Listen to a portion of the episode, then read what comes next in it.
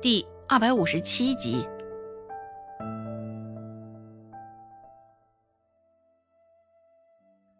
周有斌也是个自私自利的人，现在他遭遇了危险，又岂会只让周成一个人独善其身？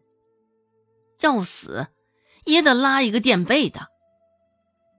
现在，周有斌心里便是如此想的。周有斌会将周成供出来。这也是一早就在周芷的意料之中。原本还甚是淡定的周成，现在可算是淡定不起来了，表情僵硬，身上的每一处都僵硬了起来。周成手指间的指骨渐渐用力，调整了片刻，周芷这才对着周有斌眨眨眼睛。好不委屈，好不无辜的模样，周成说道：“啊，大堂哥，你怎么将污水甩到我身上啊？”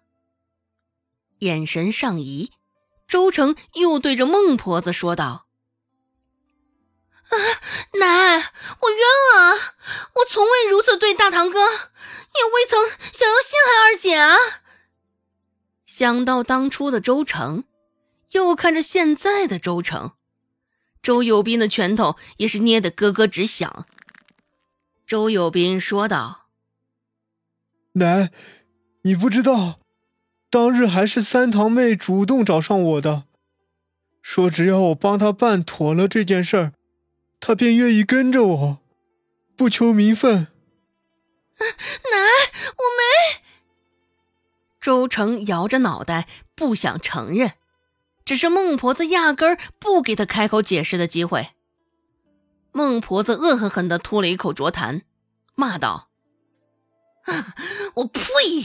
真是不害臊，小贱蹄子，精神究竟是从哪儿学了一身本事？嗯，现在竟还想着教唆有斌出去干这样的事儿来？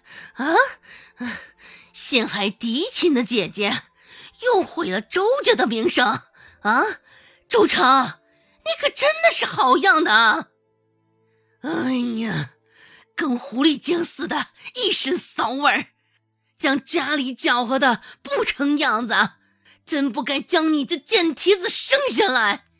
刚出生就应该将你掐死，省得浪费我们周家的粮食。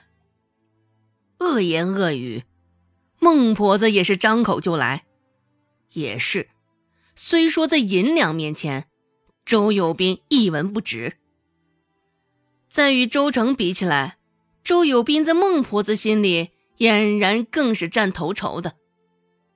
周成与周有斌现在的对峙，不用想，孟婆子也定然是偏向于周有斌的。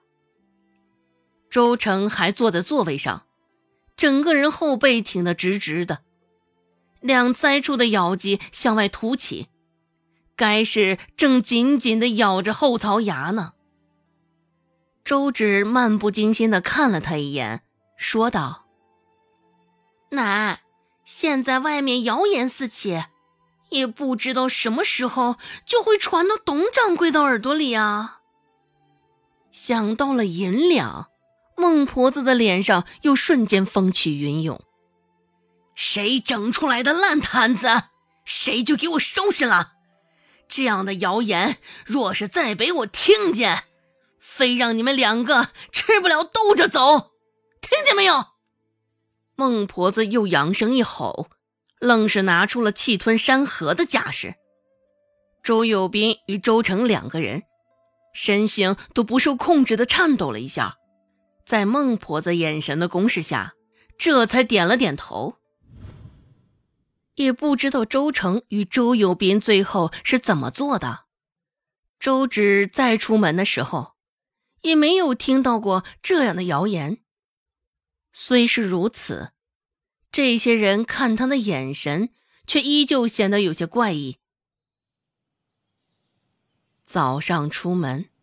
周芷也不敢贸贸然就一个人上路，不少上集市卖菜的人都出动了，周芷也这才出门。周芷发现，早上那个恼人的男人不会跟着，到了晚上他才会一路尾随。这边简单多了。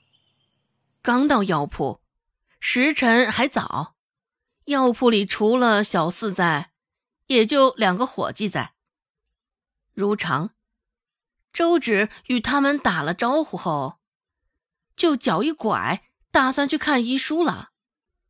不过，路过那间紧闭的内室门口，周芷却隐隐听到了一阵粗喘声。出喘声断断续续的，隔着门声音较低，听上去显得很是虚弱。周芷瞬间就想到了之前董庆海那副急急忙忙的模样，也回忆起了他那副遮遮掩掩的样子。这其中定然是藏着较大的秘密，只是董庆海不说。周芷自然也不会主动开口询问，安分守己的做着他的本职。已经几天过去了，原以为那内室的人早就离开了，却没有想到，竟然还在。听着近在咫尺的粗喘声，周芷内心有几分挣扎。作为大夫。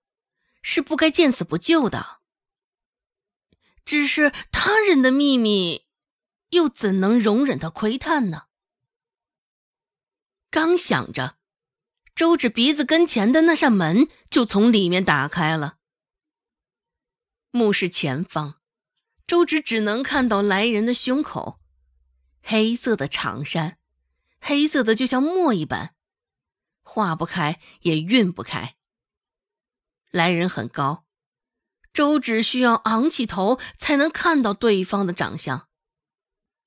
国字脸，小麦色的肤色，说不上白。此刻面无表情的同时，眼底却藏着几分的焦急。本集播讲完毕，感谢您的收听。感兴趣，别忘了加个关注，我。在下集等你哦。